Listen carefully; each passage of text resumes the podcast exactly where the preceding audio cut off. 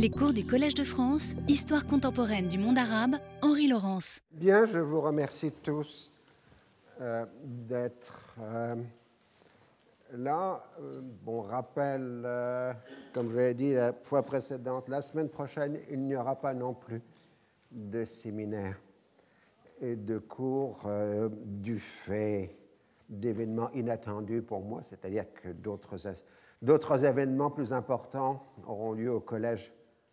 Euh, donc, on m'a demandé, et j'ai accepté, de céder euh, la place. Donc, nous reprendrons que dans 15 jours, euh, le 10 décembre, les cours normaux, mais sur un autre sujet. De toute façon, puisque dans les deux dernières séances qui nous restent, nous allons boucler pour nous le dossier palestinien, ce qui malheureusement n'est pas le cas pour les intéressés. Euh, donc, euh, je vous avais laissé la dernière fois à la rencontre euh, de Sharm el-Sheikh pour essayer de mettre fin aux événements violents qu'on commence à baptiser comme étant une seconde intifada. Nous sommes donc à la mi-octobre euh, 2000, mais les mesures annoncées à el-Sheikh euh, ne donnent rien. D'abord parce qu'il y a des réalités de terrain. Bien évidemment, les bouclages, ruptures de communication et autres imposés par les Israéliens rendent extrêmement difficile à l'autorité palestinienne d'avoir une action concrète sur le terrain, indépendamment du fait de savoir si elle veut ou non faire des appels euh, au calme. Toute la question porte sur l'attitude du Tanzim, donc cette organisation armée dérivée du Fatah, dont le chef Marwan Barouti ne veut absolument pas entendre parler d'un retour à la situation antérieure au 28 septembre, puisque selon lui, les accords d'Oslo n'ont fait que perpétuer l'occupation d'une autre façon. En fait, aussi bien on ne peut pas lancer un soulèvement sur un mot d'ordre, on ne peut pas l'arrêter non plus par un euh, mot euh, d'ordre. Et puis, on a là la rançon du système euh, Arafat, c'est-à-dire un système particulièrement chaotique, avec une multitude de groupes et d'institutions en compétition, euh, avec un Arafat qui ne semble pas donner d'instructions en faveur de la poursuite de la violence, mais qui donne aussi l'impression, tacitement, euh, de la prouver. Donc, ultérieurement, quand les Israéliens auront saisi un certain nombre de documents palestiniens, ils ne trouveront pas d'instructions flagrantes d'Arafat. Au mieux, ce qu'ils ont pu avoir, ce sont des versements d'argent à des activistes connus, mais cela ne veut rien dire, puisque c'était probablement aussi pour Arafat un moyen de les contrôler que de les financer. Et il y aura controverse dans les systèmes de renseignement israéliens pour savoir s'il y a eu volonté ou non de la direction palestinienne de lancer une insurrection et d'abandonner le processus de paix. Donc, dans l'état actuel de nos connaissances, le seul élément sûr est qu'il n'y a pas eu d'organisation préalable d'un soulèvement armé et que la réponse à la question des origines du soulèvement se trouve non dans la bureaucratie palestinienne, mais dans la sociologie créée par les accords d'Oslo. Comme l'expliquera Ajoub aux Israéliens, on peut avoir une coexistence pacifique et en même temps le maintien euh, de l'occupation. Toujours est-il que dans cette seconde quinzaine d'octobre, Arafat euh, peut se sentir euh, gagnant, alors que depuis Camp David II, il se trouvait dans une situation de marginalisation et soumis à d'intenses pressions. Il est maintenant revenu au centre de la scène et le Fatah a repris la direction du mouvement national palestinien, le Hamas étant très marginalisé dans le soulèvement en cours. Mais c'est un jeu dangereux, étant donné les rapports de force.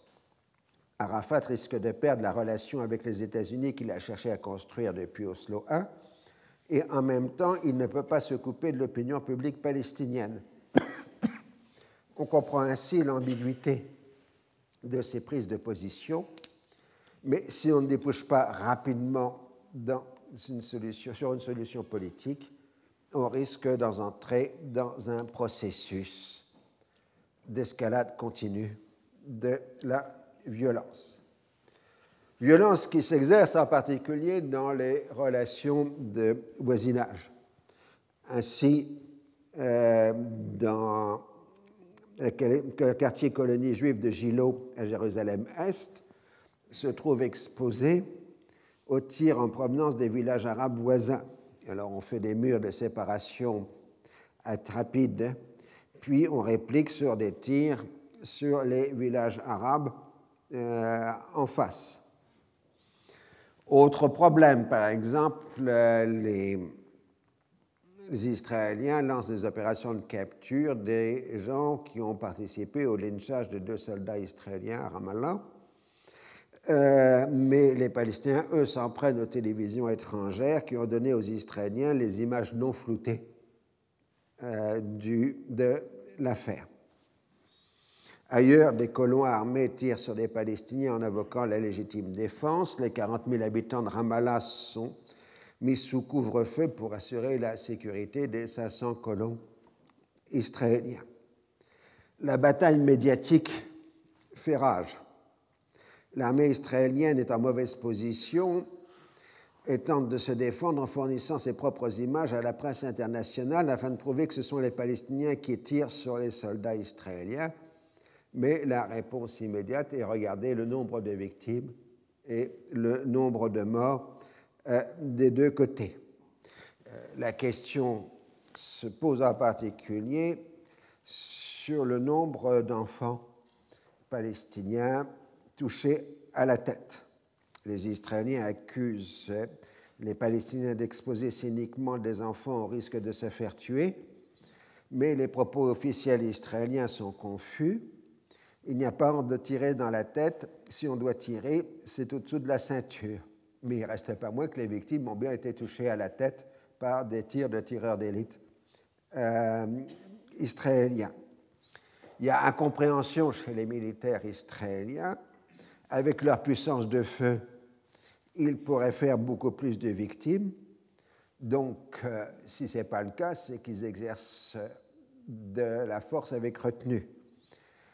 Pour expliquer le nombre de morts palestiniens, les responsables militaires israéliens expliquent par ailleurs qu'ils sont en pénurie d'armements non mortels, ce qui contredit leur affirmation qu'ils étaient prêts à affronter un soulèvement palestinien, à moins d'utiliser massivement euh, les armes à feu.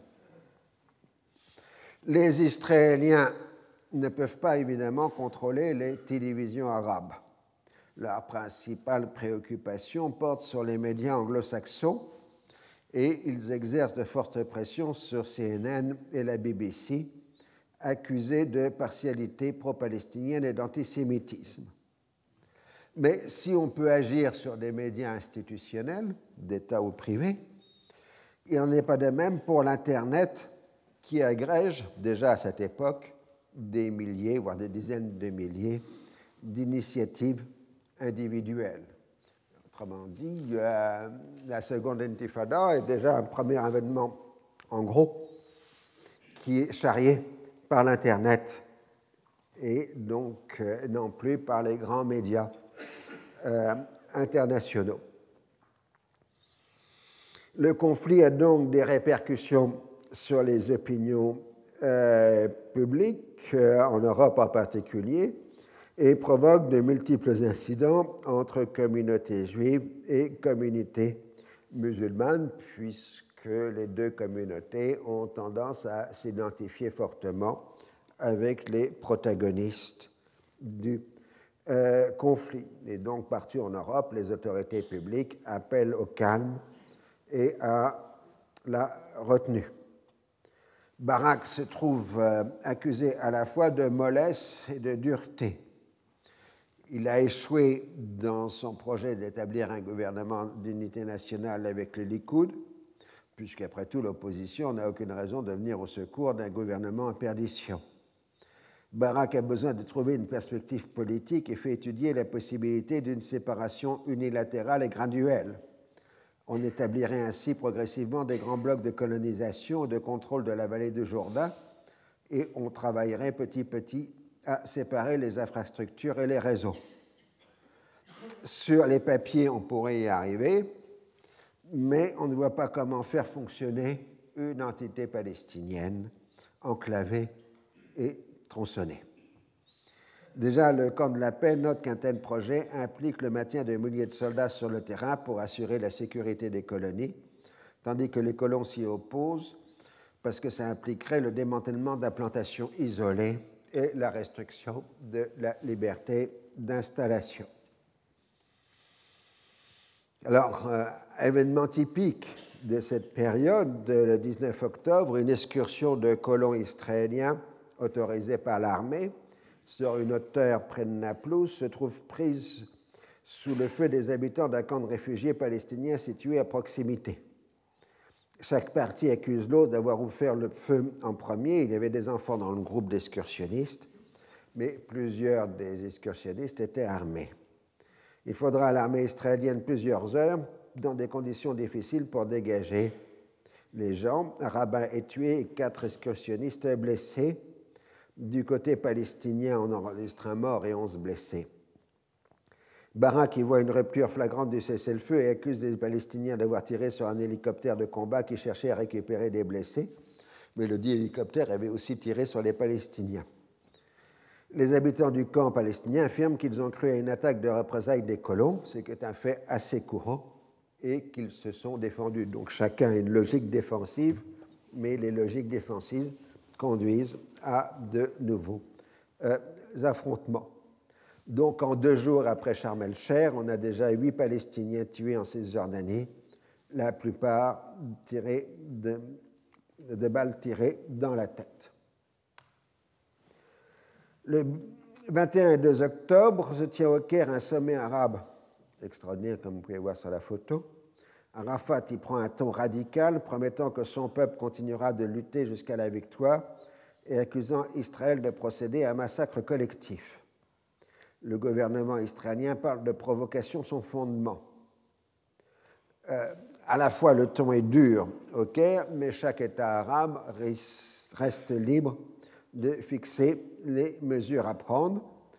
Euh, L'Arabie saoudite promet une aide financière aux Palestiniens. La Tunisie ferme son bureau de liaison à Tel Aviv, ce qui est ensuite imité par le Maroc.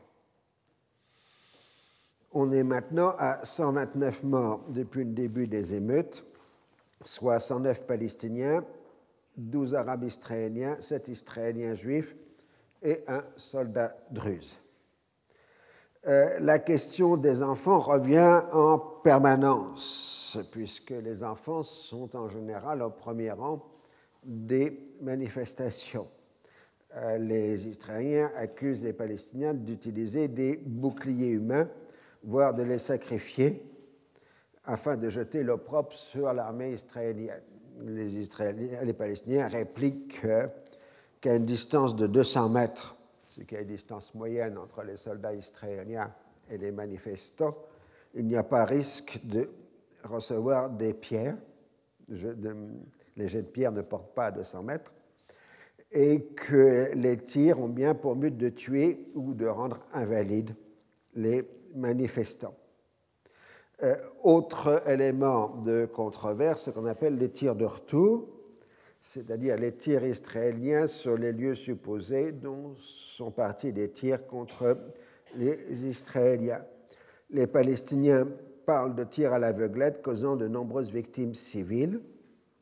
il ne peut pas s'agir de victimes collatérales, mais d'une volonté de frapper les populations et afin de les conduire à s'opposer au soulèvement le 25 octobre, ce qui est assez rare, un attentat suicide à vélo ne fait qu'un blessé euh, dans l'armée israélienne à Gaza.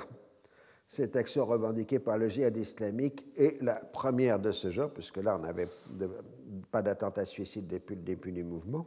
Et en plus, un attentat suicide à vélo, c'est rare. Euh, mais dans la même période, on commence à voir la multiplication de cas de bombes artisanales sur les routes de Cisjordanie. L'emprunt aux méthodes de Hezbollah au Liban Sud est absolument flagrant.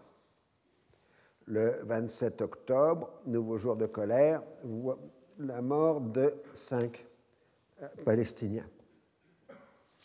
Après la mort de deux civils israéliens à Jérusalem, l'armée israélienne utilisé des hélicoptères pour s'en prendre aux installations du Fatah. Ce sont des avertissements, selon Denis Yatom, conseiller de Moubarak. Je cite Ces attaques ne constituaient pas une punition, mais une forme de dissuasion pour faire comprendre que l'armée israélienne a les moyens et la capacité d'infliger des coups beaucoup plus durs aux institutions et aux intérêts de l'autorité palestinienne. L'autorité palestinienne parle d'escalade dans la violence de la part de l'armée israélienne et explique que plus on lui porte des coups et la démantèle, moins elle est dans la capacité de contrôler les mouvements euh, de la population. En Israël, euh, on tente encore une dernière manœuvre euh, entre les Likoud et Barak, mais cela échoue. Cela dit, des manœuvres parlementaires permettent de maintenir le gouvernement minoritaire au euh, pouvoir. Pérez est envoyé négocier avec Arafat, mais cela ne donne rien, sauf un appel euh, conjoint au cessez-le-feu le 2 novembre. Euh, mais L'appel a lieu en début d'après-midi, une heure après une voiture piégée explosant dans la partie juive de Jérusalem qui a fait deux morts et une dizaine de blessés. Barak accusa Arafat de laxisme, tandis que le Hamas revendique, enfin, justifie l'action comme représailles sans la revendiquer. Elle sera ultérieurement revendiquée et attribuée au djihad islamique. Trois Palestiniens sont tués le même jour, mais on note quand même une certaine diminution du nombre d'incidents violents, ainsi qu'un effort des forces de sécurité palestiniennes pour rétablir un certain calme. Cette relative tentative d'apaisement se poursuit les jours suivants, bien que la base du Fatah est toujours radicale et veut la poursuite de la lutte jusqu'à l'indépendance. De même, du côté israélien, on soupçonne les Palestiniens de vouloir conduire les Israéliens à une très grosse bavure, entre guillemets, qui conduirait à une intervention internationale. Donc des ordres stricts sont donnés pour éviter ce genre de situation. La question essentielle pour euh, Israël, c'est d'éviter une internationalisation de la crise. Et puis, de toute façon, ce qu'il faut, c'est d'avoir attendre, c'est les résultats de l'élection présidentielle américaine, qui a lieu le 7 novembre. Ensuite, les Américains pourront revenir sur la scène euh, politique. Mofaz, le chef d'état-major de l'armée israélienne, est ouvertement opposé à la poursuite des négociations, puisque pour lui, on ne peut pas tirer et parler. Barak est ambigu, alternant les propositions de discussion et les appels à la fermeté, tout en insistant sur la nécessité de restaurer préalablement la capacité de dissuasion israélienne. En dépit de ces rationalisations postérieures, il expliquera bien après qu'il aurait cherché à montrer qu'Arafat ne cherche pas vraiment une solution politique, il n'est pas sûr qu'il sache lui-même où il veut en venir il est plutôt en train d'agir sur l'instant, sans ligne directrice, soumis aux pressions contradictoires de sa faiblesse politique intérieure, de l'évolution de la situation sur le terrain, des demandes de la communauté internationale et des États-Unis. Il est prisonnier des deux images qu'il a cherché à mettre en avant, le combattant le plus décoré de l'armée israélienne et le héros de la paix, et il tente d'assurer sa survie euh, politique.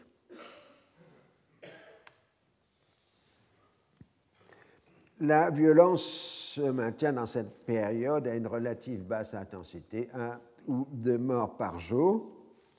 Les responsables israéliens voient la preuve qu'Arafat a bien la capacité de contrôler la situation, mais ils ne prennent pas en compte que c'est eux qui exercent avec retenue euh, l'usage de la force.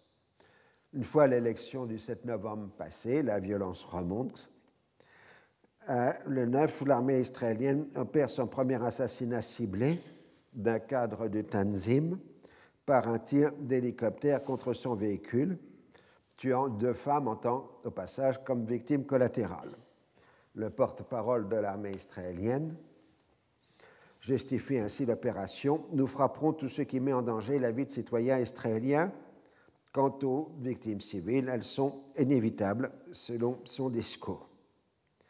Mais dans ce mécanisme d'engrenage, ce qui est pensé et présenté par les Israéliens comme une dissuasion pour arrêter la violence provoque au contraire une remontée de violence par un désir de vengeance collective qui se manifeste en particulier lors des obsèques euh, des victimes. Euh, les Israéliens font tout ici pour essayer d'éviter que les Américains envoient des observateurs internationaux euh, dans les territoires, même selon les modalités d'inefficacité qui étaient celles appliquées à Hébron. Ce qui compte, c'est le principe, il faut éviter toute internationalisation. En revanche, on accepte la nomination de l'ancien sénateur George Mitchell, qui a été le médiateur dans le règlement de la question de l'Irlande du Nord, comme président de la commission d'enquête sur l'origine des troubles. Les autres membres de la commission sont l'ancien président turc Süleyman Demirel, le chef de la politique étrangère de l'Union européenne Javier Solana, l'ancien militaire, le sénateur américain Warren Rodman et le ministre norvégien Fornbonne Jackland, mais ça, je ne vous garantis pas la prononciation. J'essaie de retrouver des noms quelque part.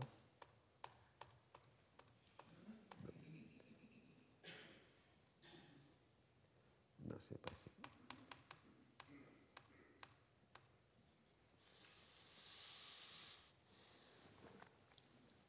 Pour la première fois, le 8 novembre, Barak euh, évoque explicitement la possibilité d'établir un État palestinien. Je cite, Nous sommes à la croisée des chemins face à un dilemme. Soit nous reprenons des négociations qui, sur la base des idées évoquées à Camp David, conduiront à la création d'un État palestinien viable, soit nous nous laissons entraîner sur la voie de la violence, celle d'une initiative palestinienne unilatérale susceptible d'alimenter une instabilité chronique dans la région de faire peser une lourde menace sur les pays modérés voisins et de mettre en péril la stabilité régionale et les intérêts du monde. Ross a préparé pour Clinton tout un jeu de propositions que l'on commence à définir comme étant des paramètres. Les Palestiniens doivent s'accommoder d'une solution qui leur accorde dans les mi-90%, aux alentours de 95 si vous préférez, des territoires qui seraient démilitarisés et soumis à différentes exigences de sécurité. Pour Jérusalem, on progresse. Ce qui est arabe sera palestinien, ce qui est juif sera israélien. Pour le Aham, chaque parti aura le contrôle de ce qui est sacré pour lui. Sur les réfugiés, il faut être franc, il ne peut y avoir de droit au retour en Israël, mais on pourra constituer un large fonds international de compensation. Clinton devra savoir si Arafat considère que ses propositions sont dans in the ballpark en anglais, ça veut dire en gros s'il est dans ce qu'il peut accepter. Dans ce cas, on travaillera à obtenir un accord, sinon on n'ira pas plus loin. Clinton reçoit Arafat le 9 novembre il doit d'abord lui expliquer les complications de la vie politique américaine avec l'affaire du recompte des voix de Floride pour pouvoir trancher entre George W. Bush et Al Gore comme président des États-Unis. Vous vous rappelez, euh, il y a contestation des résultats de la présidentielle et, euh, on demande un recompte des votes d'une partie de la Floride et ça peut changer le résultat global de l'élection. De toute façon, Clinton insiste, il ne sera pas président après le 20 janvier. Et donc, si on peut faire quelque chose, c'est maintenant avec lui, puisqu'après le 20 janvier, euh, le jeu sera différent. Le président somme Arafat d'accepter les paramètres. Arafat répond qu'il veut d'abord bien comprendre ce qu'ils signifient. Et là, évidemment, on est dans une opposition, une incompréhension. Les Palestiniens ont été traumatisés par le vague des textes d'Oslo I, euh, qui font que finalement, euh, ils se sont retrouvés avec Oslo II dans une interprétation extrêmement restrictive euh, de l'accord précédent. Donc ils ne veulent pas se retrouver dans la même situation. Ils veulent un texte complet, déterminé et surtout extrêmement précis. Mais pour les Américains, ce n'est pas le cas. Il s'agit de principes euh, et non pas de négociation. Donc on est dans une situation toujours ambiguë.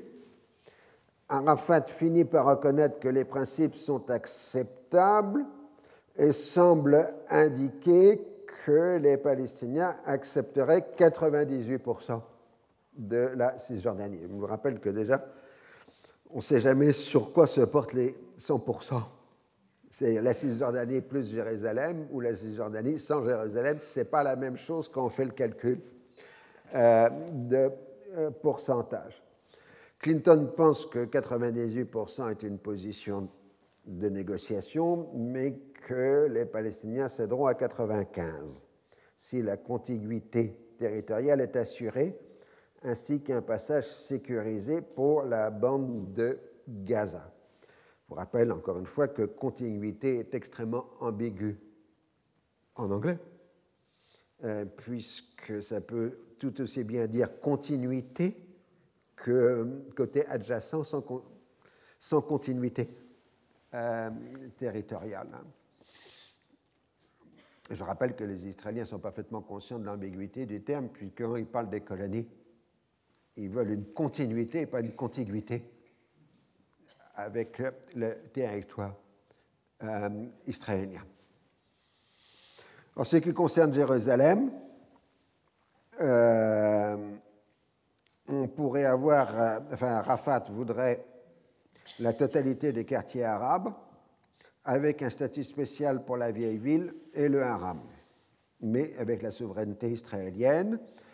Ensuite, Arafat va à New York à l'ONU où il est reçu par les conseils de sécurité, où il demande la création d'une force internationale de sécurité. Euh, le 11 novembre, pendant cela, il y a 11 enfin, 8 Palestiniens et un soldat israélien sont tués. Retardé par les événements, la rencontre Barack-Clinton a lieu dans la nuit du 12 au 13 novembre. Les Américains lui expliquent le contenu des discussions avec Arafat, mais Barak refuse de prendre position sur les paramètres américains en marquant son refus de négocier sous la violence et laisse entendre que la paix euh, n'est peut-être pas pour maintenant. Il énonce déjà un discours en disant que accepter l'ensemble des demandes palestiniennes constituerait un suicide pour Israël. Cela dit, le soulèvement est en train de changer de nature. Le 13 novembre, quatre Israéliens sont tués dans trois embuscades dans les territoires. Le même jour, trois jeunes Palestiniens sont tués. Le lendemain, ces opérations sont revendiquées par une organisation nouvelle qui a pour nom les Brigades des martyrs d'Al-Aqsa. Il semble qu'il s'agisse d'un ensemble de groupes radicaux, plus ou moins en concurrence dans la mouvance du Fatah. Barouti leur assure une aide financière assez modique tirée des caisses d'Arafat. Aucun des deux responsables palestiniens, ni Arafat ni Barouti, euh, ne paraît avoir donné des instructions directes, mais il leur laisse à ces brigades une large attitude d'agir.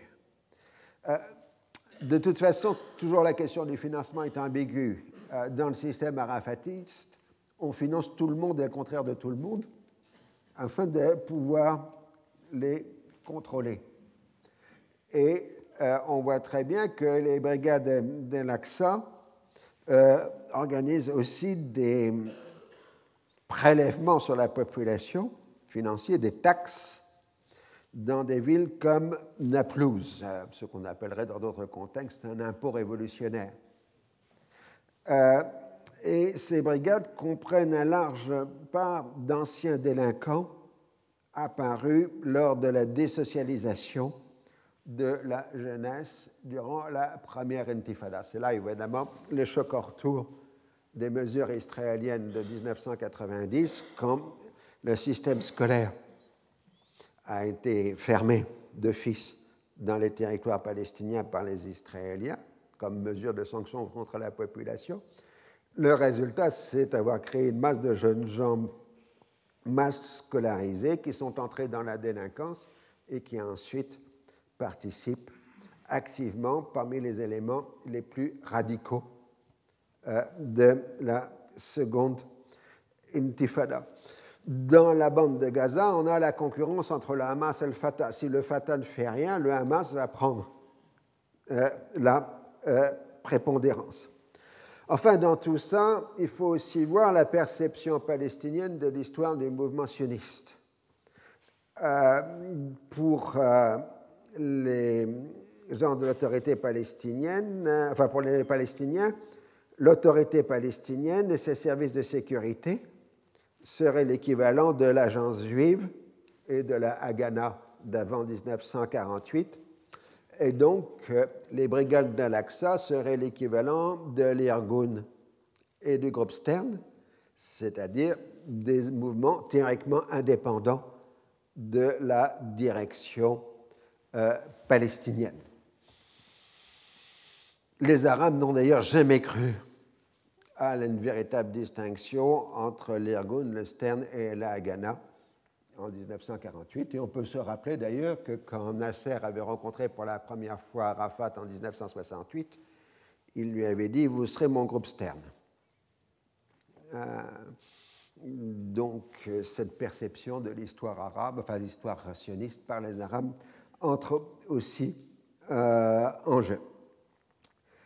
C'est donc la question de savoir si la militarisation de l'intifada, comme on commence à appeler cet affaire, est préméditée ou non. Elle paraît plus comme le produit de la disproportion du nombre de morts dans les rangs israéliens et palestiniens et les appels à des représailles après les actions de répression israéliennes. Par ailleurs, les chefs de services de sécurité d'Arlan à Gaza et Rajoub en Cisjordanie se tiennent en retrait sans combattre l'action des brigades. Le seul dans la direction palestinienne à s'opposer à la militarisation, c'est Mahmoud Abbas, Abou Mazen, euh, qui condamne explicitement ce glissement vers euh, l'usage des armes. On est maintenant à 219 morts, dont 24 Israéliens juifs, civils pour la moitié d'entre eux, et 13 Israéliens arabes. Les villes autonomes sont mises sous blocus, les bureaux du Fatah sont détruits par des tirs d'hélicoptères.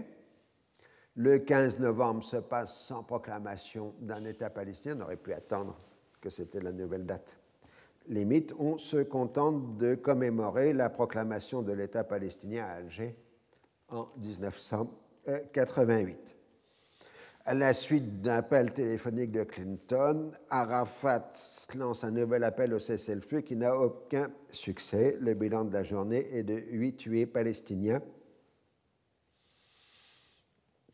Vers le 20 novembre, on assiste à une diminution de la violence, les consignes semblent mieux respectées, mais euh, c'est lié aussi au glissement en cours entre le mouvement populaire qui est en train de s'essouffler et le début de la militarisation euh, du soulèvement. Euh, de ce fait, euh, le calme ne dure que jusqu'au 20 novembre, où une bombe sur une route au passage d'un bus scolaire de colons dans la bande de Gaza fait deux victimes israéliennes, des accompagneurs adultes. Des raids aériens de représailles détruisent les bureaux des services de sécurité à Gaza, faisant deux morts palestiniens, ce qui provoque à la grande surprise des Israéliens le rappel de l'ambassadeur d'Égypte à Tel Aviv. Celui de Jordanie, lui, n'était même pas venu prendre ses fonctions. Le fait que les Américains adressent des condoléances aux Israéliens et pas aux Palestiniens provoque la colère du côté des Palestiniens.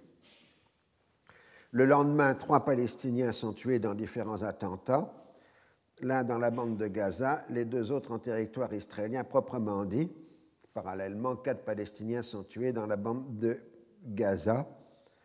Euh, on tente de maintenir un minimum de coopération entre services de sécurité mais ça devient de plus en plus difficile, euh, tandis que des filières secrètes, les fameux Canal 2, etc., reprennent leur activité. De son côté, le Hezbollah entre en jeu en tuant un soldat israélien dans le secteur des fermes de Sheba le 26 novembre, ce qui provoque des tirs de réplique euh, d'Israël la diplomatie internationale s'interpose pour éviter une escalade.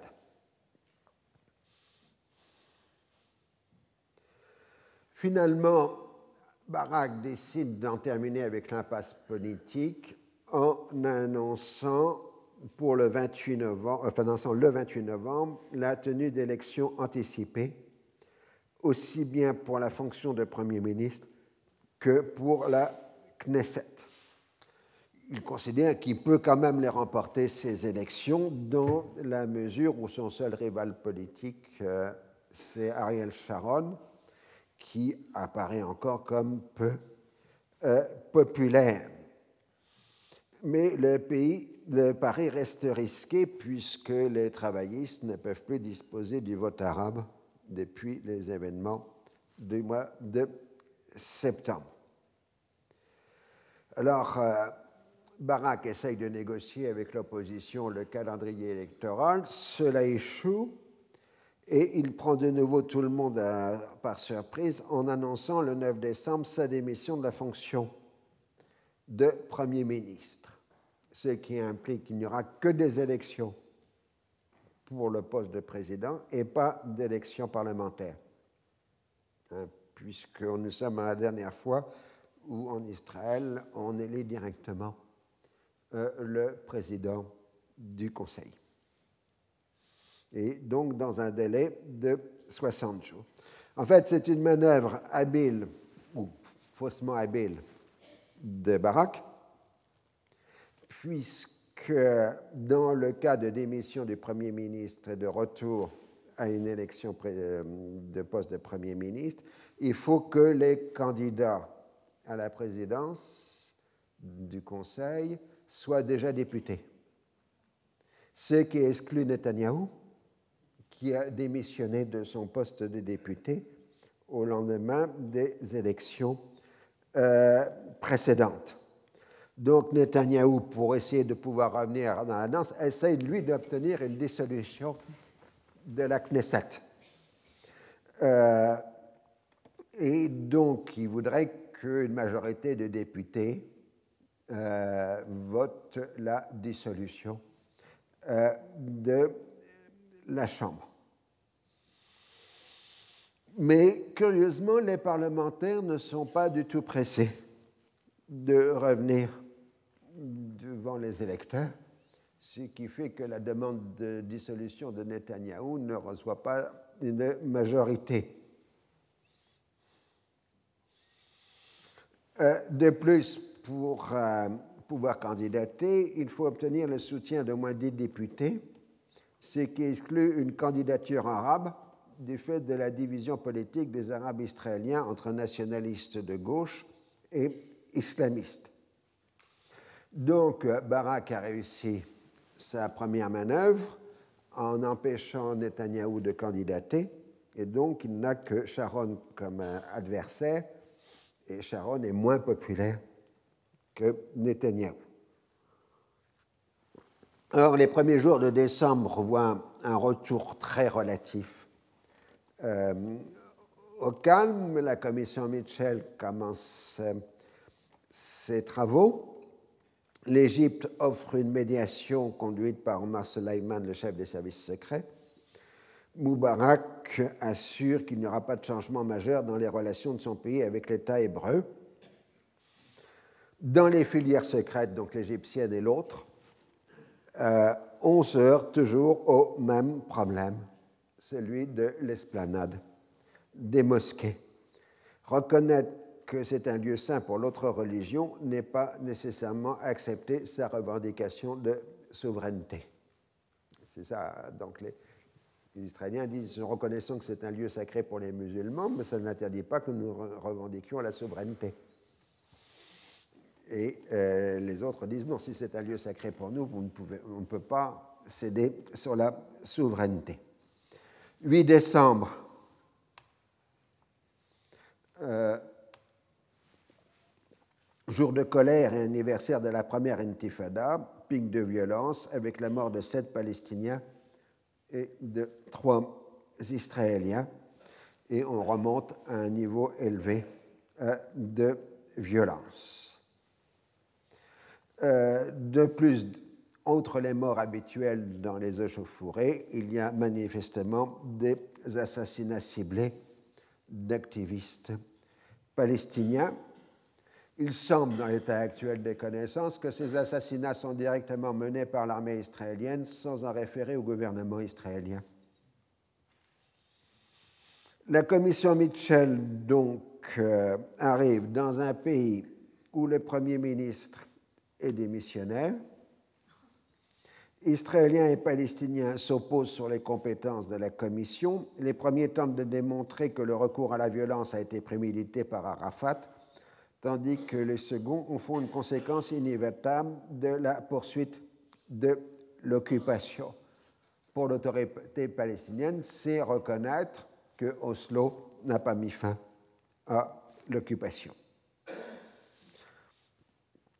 Et euh, donc la discussion en plus se complique du fait que théoriquement c'est l'OLP et non l'autorité palestinienne qui discute avec la commission Mitchell, puisque en théorie, l'autorité palestinienne n'a que des compétences dérivées euh, des autorités d'occupation et n'a pas de compétences en relations internationales. Donc, quand Israéliens et Palestiniens négocient, au moins formellement, la partie palestinienne le fait au nom de l'OLP et non pas au nom de l'autorité euh, palestinienne. La nouvelle date limite, elle est claire, c'est le 20 janvier, avec la fin du mandat de Bill Clinton.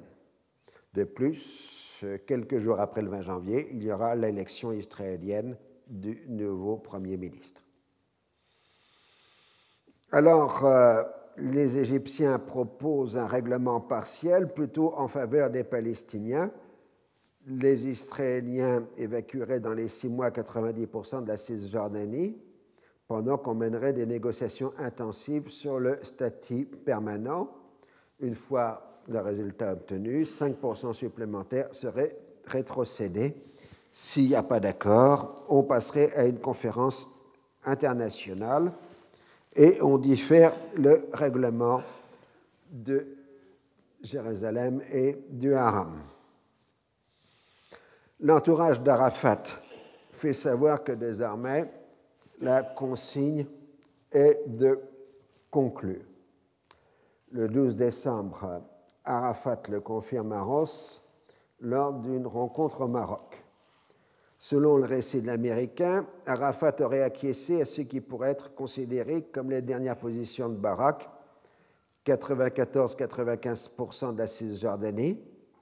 Pour Jérusalem, le principe de ce qui est arabe aux Palestiniens, ce qui est juif aux Israéliens, le contrôle de la surface du haram aux Palestiniens, le sous-sol des Israéliens, pas de droit au retour des réfugiés, sauf pour quelques milliers de personnes à titre humanitaire.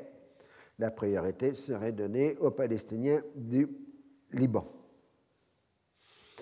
Les sources palestiniennes sont plus ambiguës, il ne semble pas évoquer un accord total, contrairement à ce que dit Ross dans ses mémoires. Du 14 au 16 décembre se tiennent trois jours de négociations intensives entre les équipes palestiniennes et israéliennes. On oppose comme d'habitude la justice du côté des Palestiniens et la sécurité du côté israélien, de même contiguïté ou continuité. Euh, donc tous ces débats euh, classiques.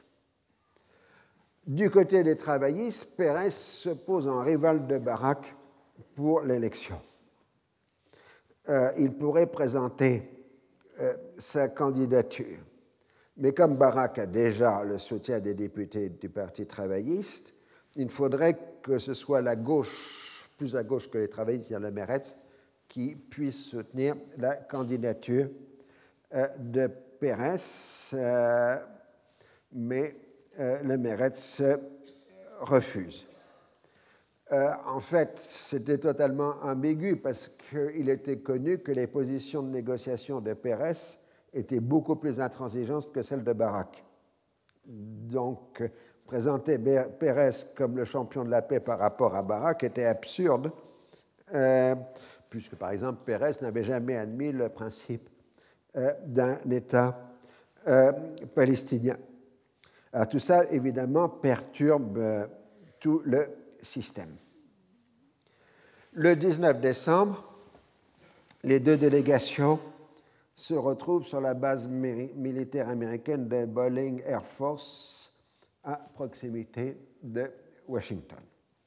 Ross les sermonne, c'est l'heure de vérité, soit on a un accord, soit il n'y en aura pas pour longtemps.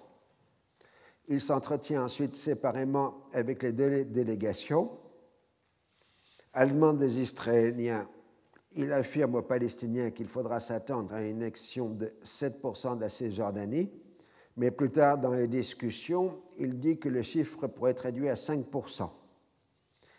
La question essentielle abordée est Israël. On travaille sur des cartes et des photographies aériennes pour déterminer ce qui est juif, et Jérusalem, pardon, pour déterminer ce qui est juif et ce qui est arabe les Palestiniens proposent d'échanger la reconnaissance des onze quartiers juifs de Jérusalem-Est contre la souveraineté sur l'esplanade des mosquées. Ben Ami se trouve prêt à accepter une formule qui n'inclurait pas la souveraineté israélienne, mais qui comprendrait la reconnaissance par les Palestiniens de la sacralité du lieu pour le peuple juif et de sa centralité dans l'histoire juive. Les Palestiniens ne pourraient pas conduire des excavations sous le site afin de ne pas toucher au Saint des Saints et accepteraient que les Juifs puissent prier à un emplacement convenu du haram. Ce dernier point provoque un rejet immédiat de la part des Palestiniens et le ton monte rapidement.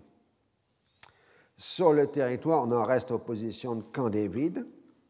Les Palestiniens sont prêts à céder que 4% de Cisjordanie avec des échanges de territoires de valeur équivalente. Ben Ami semble vouloir outrepasser le cadre fixé par Barak, mais les autres membres de la délégation s'y opposent.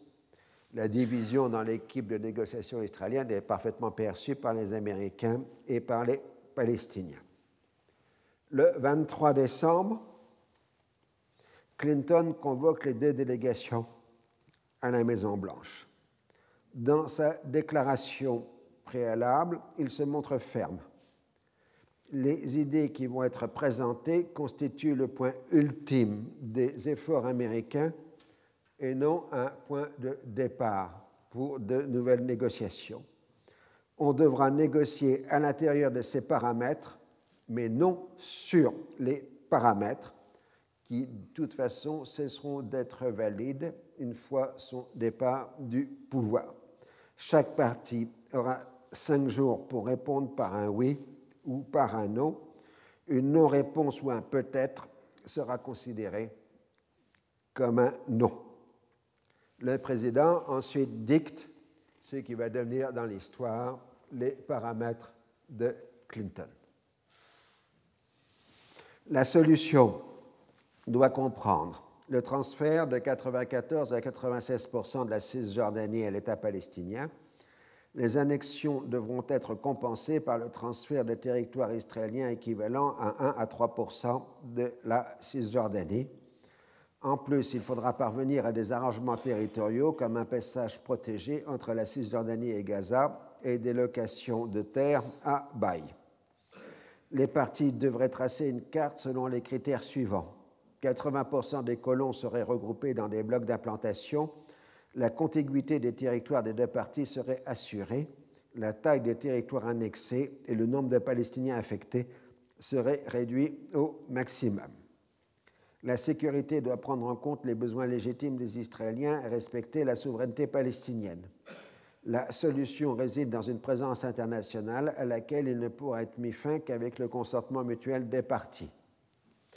Citation, à mon sens, le retrait israélien devrait s'étaler sur une période de 36 mois, la force internationale étant introduite graduellement dans la région. À la fin de cette période, une petite présence israélienne serait maintenue dans des lieux déterminés de la vallée du Jourdain sous la responsabilité de la force internationale pendant 36 mois supplémentaires. Cette période pourrait être réduite dans l'hypothèse de développement régionaux favorables qui réduirait les menaces dirigées contre Israël. Israël devrait conserver trois stations d'alerte et de détection en Cisjordanie. Les Palestiniens y maintenant la présence d'une liaison permanente. Le statut de ces stations ferait l'objet d'un réexamen après une période de dix ans, tout changement devant faire l'objet d'un accord entre les parties. Pour les zones de déploiement d'urgence, il faut d'abord définir ce qu'est une urgence, c'est-à-dire une menace imminente éprouvée contre la sécurité nationale d'Israël de nature militaire et nécessitant l'activation d'un état d'urgence national. L'espace aérien serait sous souveraineté palestinienne, mais devra prendre en compte les besoins opérationnels et l'entraînement de l'aviation israélienne l'État palestinien devrait être démilitarisé, tandis que les Palestiniens s'entendent à État armement limité. Alors la proposition de Clinton, c'est État non militarisé. les diplomates sont très forts pour ce genre de, changement de terme. Alors, euh, la divergence sur Jérusalem et les réfugiés porte plus sur les formulations que sur les réalités pratiques pour Jérusalem. Je cite. Le principe général est les secteurs arabes sont palestiniens et les secteurs juifs israéliens. Cela s'appliquerait également à la vieille ville. Je vous conseille vivement de travailler à une carte afin d'établir un maximum de contiguïté au sein des zones respectives. Au sujet du haram et shérif Mont du Temple, je crois que les divergences ne portent pas sur la gestion au quotidien, mais sur le problème symbolique de la souveraineté et la nécessité de trouver un accord respectant les croyances religieuses des deux parties. Je sais que vous n'êtes tombé d'accord sur aucune des formules que vous avez examinées. Je vous propose deux autres formules garantissant le contrôle effectif du haram par les Palestiniens tout en respectant les convictions du peuple juif. Aucune de ces deux formules ne comporte le principe d'une surveillance internationale destinée à renforcer la confiance mutuelle. Alors, euh, les formules passent le mur occidental pour le judaïsme euh, et pas de fouille là où se trouverait le Saint des Saints, ou euh, des discussions de ce qu'on appelle des souverainetés fonctionnelles sur le haram. Pour les réfugiés, Israël reconnaîtrait les souffrances morales et matérielles subies par le peuple palestinien à la suite de la guerre de 1948 et la nécessité d'aider la communauté internationale pour aborder le problème. Et on devrait établir une commission euh, qui se chargerait des dédommagements, la réinstallation, la réadaptation des réfugiés, etc. Alors, euh, il n'y aura pas de droit au retour qui signifierait le droit d'émigrer en Israël en contravention avec la politique israélienne d'admission, ou un droit au retour qui menacerait le caractère juif de l'État. Mais par contre, il y aurait droit au retour autorisant les gens à rentrer dans la Palestine historique, c'est-à-dire dans le territoire qui serait accordé à l'État palestinien, et non pas dans le territoire euh, israélien. Donc toute une série d'options, je passe sur les détails, euh, sont euh, déterminées, ce qui conduirait à donner au peuple palestinien la possibilité de déterminer son avenir sur sa propre terre dans le cadre d'un État souverain viable reconnu par la communauté internationale avec El-Quds comme capitale, la souveraineté sur le Haram et une vie nouvelle pour les réfugiés. Et du côté israélien, sécurité, fin du conflit, préservation de ses engagements religieux, intégration de 80% des colons. Ce sont, conclusion, c'est le mieux que je puisse faire. Informez vos dirigeants Dites-moi s'ils sont disposés à venir me rejoindre pour mener des discussions fondées sur ces idées. Si tel est le cas, je les rencontrerai la semaine prochaine séparément, sinon qu'ils sachent que je suis allé aussi loin que possible. Ce sont mes propositions. Si elles ne sont pas acceptées, elles ne seront pas seulement mises de côté, elles disparaîtront avec moi lorsque je quitterai la Maison Blanche. En sortant de la réunion, l'un des membres de l'équipe israélienne demande Pourquoi si tard? Tout aurait pu être différent si vous aviez soumis cette proposition en septembre ou à Camp David. Alors, euh, grande angoisse sur la suite des événements, mais nous allons faire la pause. Euh, et donc, vous saurez si ces propositions ont été acceptées ou non. Euh, donc, euh, j'en étais à l'accueil de ce qui est en train de devenir les paramètres de Clinton. Très mal reçu, très vite la presse locale israélienne et palestinienne en, est informée, même si officiellement ces paramètres ne sont pas rendus euh, public. Euh, du côté des Palestiniens, les radicaux, aussi bien islamistes que de gauche, rejettent les paramètres essentiellement sur deux points qui sont évidemment le retour, le non-retour aux lignes de juin 67 et la question du droit au retour des réfugiés.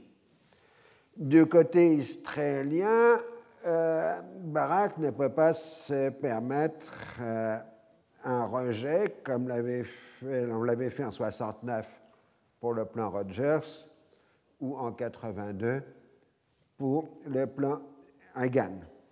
La tactique suivante, c'est d'exprimer des réserves sous la forme de demandes de justification.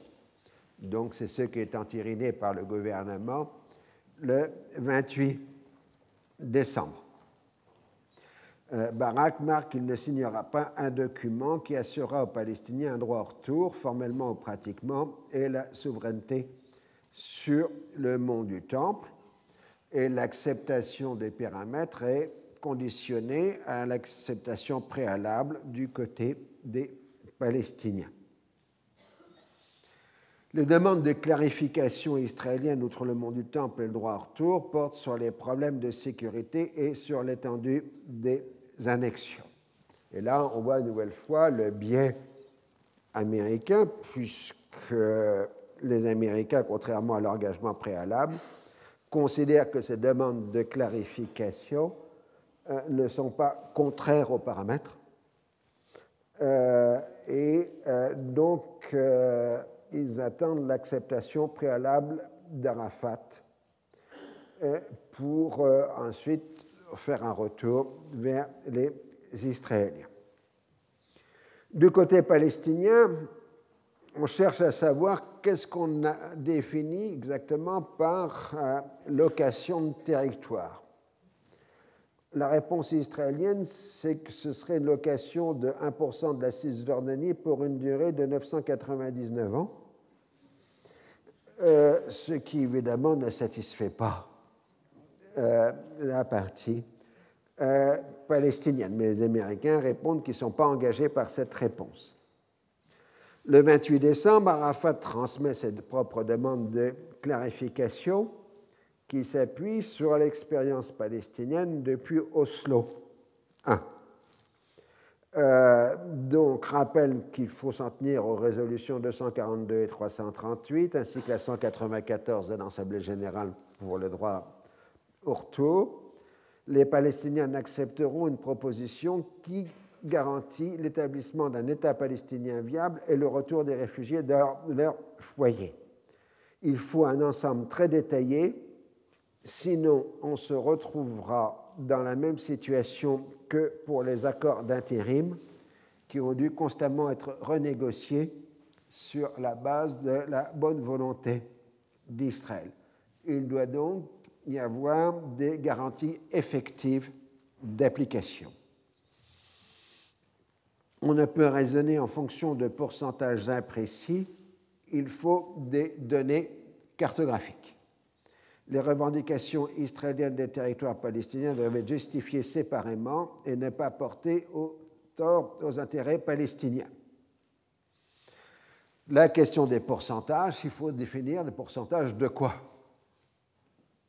Cisjordanie plus Jérusalem plus les micro-annexions israéliennes plus mer morte ou euh, seule Cisjordanie. Ça, ça ne donne plus la même valeur aux dix euh, pourcentage. Parce que si on est sur cette base, euh, c'est plus 96, euh, mais 90% des territoires occupés en 1967.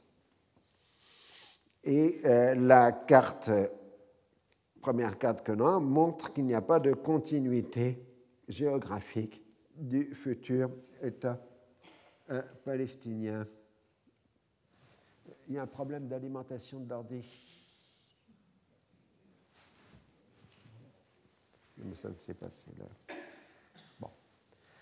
Euh, donc, euh, euh, de même, la question des ressources en eau n'est pas évoquée.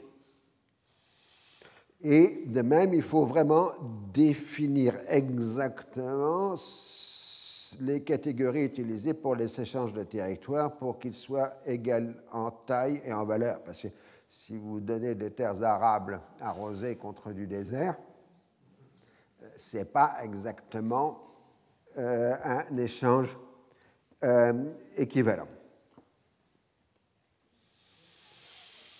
Euh, la notion de souveraineté horizontale n'a pas de sens en ce qui concerne le haram. Il n'y a de souveraineté que verticale en droit. Mur occidental n'est pas la même chose que mur des lamentations.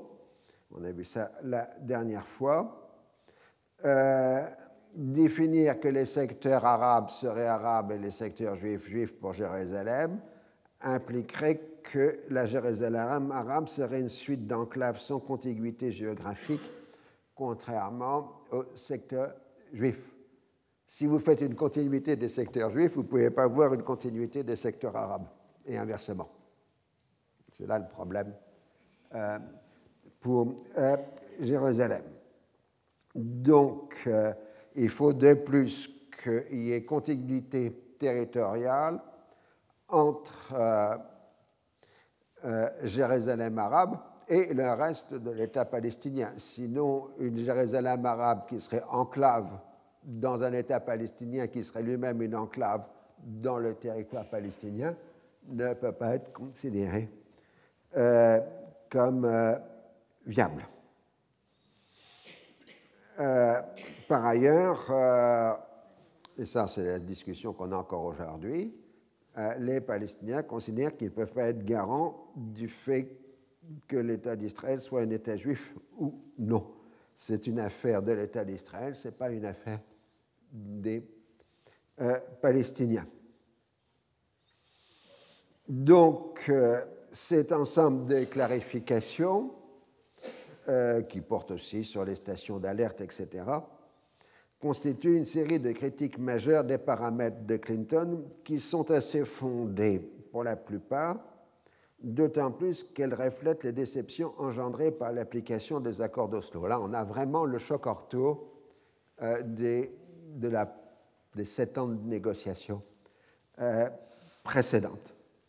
Et on est toujours dans la même opposition entre une approche israélo-américaine qui résume en termes de marchandage et une vision palestinienne qui parle d'application de droit. C'est euh, particulièrement visible en ce qui concerne l'interprétation maximaliste du droit au retour. Là, la réponse américaine, c'est qu'on se trouve en dehors des paramètres. Euh, et euh, donc, pour sauver la situation, les Américains considèrent qu'il s'agit là d'une non-réponse. On gens des non-papiers, on fait des non-réponses dans le processus de paix. On veut jouer de l'Égypte pour forcer Arafat à céder. On annonce un sommet Arafat-Barak à Sharm el-Sheikh, puis c'est annulé. Et puis on envoie un négociateur israélien présenter à Barak les propositions israéliennes, qui seraient considérées pas raisonnables par Moubarak. En tout cas, c'est ce que donne le récit euh, israélien, mais euh, quand les Égyptiens en informent les Palestiniens, les Palestiniens leur répondent que ce n'est pas du tout ce que les Israéliens ont avancé à Washington, et qui ont été annoncés à Barak. Barak est très affaibli euh, dans cette période. Euh, la campagne électorale se tourne contre lui. La majorité de l'opinion publique est contre euh, les paramètres de Clinton. La violence se poursuit à un niveau élevé. Bref, le bilan au 31 décembre et de 362 morts, 305 Palestiniens, 43 Juifs israéliens, 13 Arabes israéliens et un Allemand. Ce jour-là, deux membres de la famille Kahan, de l'ancien leader assassiné de l'extrême droite israélienne, sont tués alors qu'ils circulaient en voiture en Cisjordanie. Le lendemain, un cadre supérieur du Fatah, plutôt connu pour des positions modérées, est tué par l'armée israélienne. Les Palestiniens voit un attentat ciblé pour venger l'attentat de la veille, tandis que les autorités militaires israéliennes laissent entendre qu'il s'agit d'une victime collatérale d'un échange euh, de tirs. Le 1er janvier 2001, Barak réunit les responsables de la négociation. Selon son analyse, Arafat ne sera pas capable de conclure un accord qui ne mentionnerait pas le droit au retour, d'où l'impossibilité de progresser dans les jours à venir il faut se concentrer sur la cessation de la violence et continuer à travailler à un désengagement unilatéral. Les amis arabes des États-Unis, menés en particulier par le prince Bandar Ben Sultan, martèlent avec insistance auprès d'Arafat que les paramètres de Clinton sont les meilleures offres qu'il peut obtenir et que la prochaine administration Bush, selon toute probabilité, se désengagera de ce dossier. Ils obtiennent de nouvel entretien Clinton-Arafat le 2 janvier. Ce sera la dernière rencontre entre Arafat et un président des États-Unis. Le climat est tendu. Pour Arafat, les propositions de Clinton ne sont que des opinions. Elles manquent surtout de précision pour ce qui concerne le contenu territorial et sont trop précises pour le reste mais ça ne constitue pas un rejet de sa part. L'impression qu'il donne est qu'il peut vivre à l'intérieur des, paramètres si on les prend comme base pour un accord cadre et non comme un traité définitif qui mettrait fin au conflit. Donc, à ce début janvier, on peut dire qu'on a un oui de Barak conditionné à une acceptation par Arafat et un renvoi après l'élection du Premier ministre israélien, et un oui mai d'Arafat constitué surtout par une demande de définition concrète des propositions. Pour Clinton, l'accord est encore possible si le niveau de violence diminue régulièrement. Une délégation israélienne sera à Washington le 6 janvier, on discute des questions de sécurité, de l'envoi possible d'une personnalité américaine sur le terrain chargée de vérifier si l'amélioration des conditions de sécurité permet d'envisager la tenue d'un nouveau sommet tripartite. De fait, George Tenet, le chef des CIA, travaille à partir du Caire à établir un plan de sécurité. Les Israéliens précisent leurs préoccupations par rapport aux paramètres la division de la vieille ville de Jérusalem, le statut du mont du Temple, les arrangements de sécurité dans la vallée du Jourdain, le vocabulaire utilisé pour la question des réfugiés et les échanges de territoires. Les Palestiniens confirment qu'ils sont pris à un accord et que Arafat est prêt à céder sur le droit au retour si on lui permet de sauver la face devant son peuple et le monde arabe. Le 7 janvier 2001, Clinton fait une déclaration publique devant un parterre de personnalités juives américaines, destinée en quelque sorte à officialiser la politique. Il travaille à se montrer équilibré entre les partis tout en multipliant les appréciations positives de Barack. Il affirme que Barack et Arafat ont accepté, tout en émettant des réserves, les paramètres. Ces derniers ne sont pas là pour résoudre les questions, mais pour en délimiter les réponses la solution repose sur un État palestinien qui prend en compte les besoins de sécurité d'Israël et les réalités démographiques. Pour assurer sa viabilité, il doit disposer de la contiguïté géographique. Il reprend les termes déjà indiqués sur les blocs de colonisation, mais il n'hésite pas à parler de droit à retour tout en refusant à l'appliquer à Israël proprement dit. Et pour Jérusalem, toujours le même principe. Il reconnaît que ces paramètres impliquent de gros sacrifices de la part des deux côtés, mais c'est indispensable. Il faut deux États puisqu'il y a deux peuples. Le 11 janvier, les négociations reprennent à Eretz dans une atmosphère particulièrement tendue les Palestiniens reprennent leurs réserves sur les paramètres, ce qui est considéré par les Israéliens comme un rejet. Le 13, Pérez Arafat préside une nouvelle réunion des deux délégations. On s'accorde sur le fait que le calendrier est de plus en plus court et on s'entend sur l'établissement d'une liste de points d'accord définissant ainsi ce qui reste à négocier. À cette mi-janvier, semble percevoir une diminution relative de la violence. Le 16 janvier, pour la première fois, on commence à discuter cartographie pour Jérusalem. Et euh, ce qui avait été euh, refusé jusque-là du côté israélien. Mais la carte israélienne globale correspond à une annexion de 9,6% de la Cisjordanie et ne mentionne pas d'échange de territoire. À la rencontre suivante, les Palestiniens refusent de fournir leur propre carte. Barak se montre euh, découragé. Le 18 janvier, Benami Arafat, lors d'une réunion au Caire, décide d'engager des négociations marathon avant l'élection israélienne. Arafat suggère tabac en Égypte, à proximité d'Israël. Le 19 janvier, Clinton adresse des lettres d'adieu aux Israéliens et aux Palestiniens, les adjurant de ne pas se lancer dans la violence. Mais Denis Ross, dans la presse américaine, lui, s'en prend violemment aux Palestiniens qui ne se rendent pas compte de ce qui est possible et ce qui ne l'est pas et qui ont recours à la violence. Il reconnaît qu'en tant que juif, il a été troublé quand les Palestiniens ont mis en cause la relation historique juive avec le mont du Temple. Interrogé sur la sincérité d'Arafat, son sentiment est qu'il a toujours eu à l'esprit certaines positions ultimes et que la question est d'être capable de concilier ces positions ultimes avec celles d'Israël. Le 20 janvier est le moment de passage de flambeau entre l'administration Clinton et la nouvelle administration euh, Bush. Mais le gouvernement israélien, lui, a accepté la rencontre de la dernière chance à Tabar.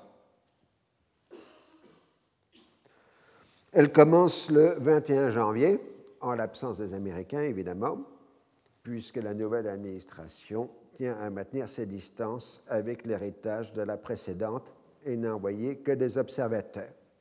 Ceux qui sont le plus présents à Tabac, ce sont les Européens, avec en particulier Moratinos, euh, qui dirige la délégation européenne. Pour la première fois, il n'y a que des observateurs étrangers et pas des médiateurs, et les partis sont seuls pour une rencontre de ces niveaux. Il y a des doutes sur la validité du mandat de la délégation israélienne à une telle proximité des élections, mais tous ont le sentiment de l'importance historique euh, du moment.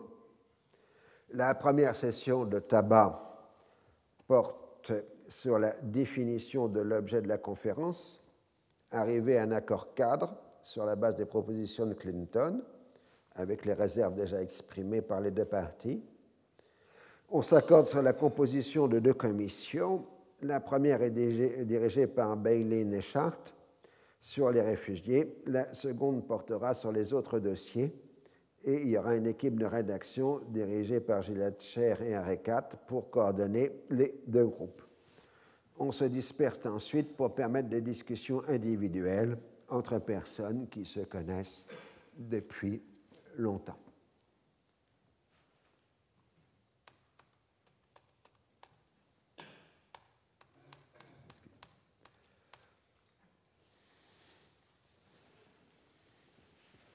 Donc là, vous avez la dernière carte, celle dite de tabac. Le 22 janvier, les Israéliens soumettent une carte laissant 92% de la Cisjordanie aux Palestiniens. Ces derniers répondent que c'est inacceptable et qu'après tout, on peut concentrer les colons en quelques lieux. Ils veulent une carte sur la base de 96% de la Cisjordanie en y incluant Jérusalem-Est. Les débats sont aussi durs sur les questions de sécurité et sur les réfugiés. Les Palestiniens refusent tout ce qui pourrait apparaître comme une poursuite de l'occupation. Le 23 janvier, la contre-proposition palestinienne est loin de permettre une application à 80% des colons. Mais la violence s'intensifie.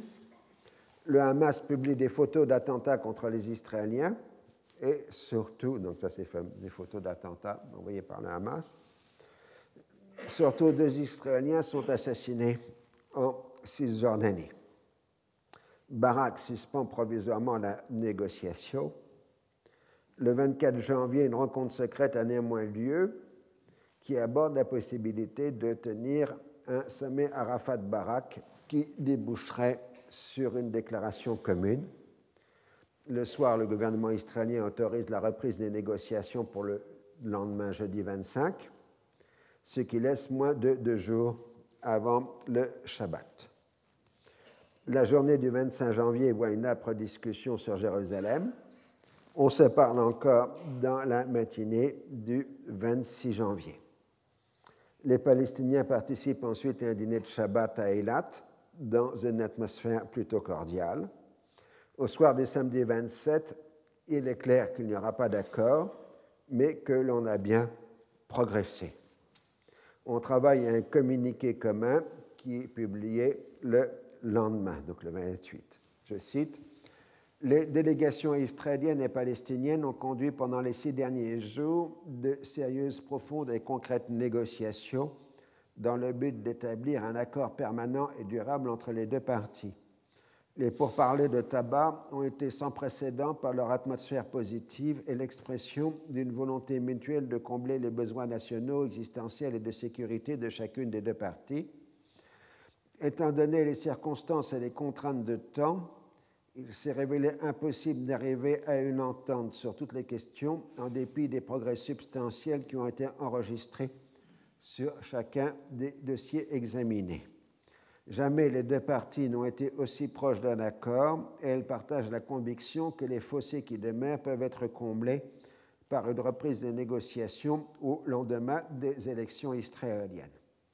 Les deux parties s'engagent à recouvrir un processus de normalisation et instaurer une sécurité stable tout en respectant les engagements pris lors du sommet de Sharm el-Sheikh.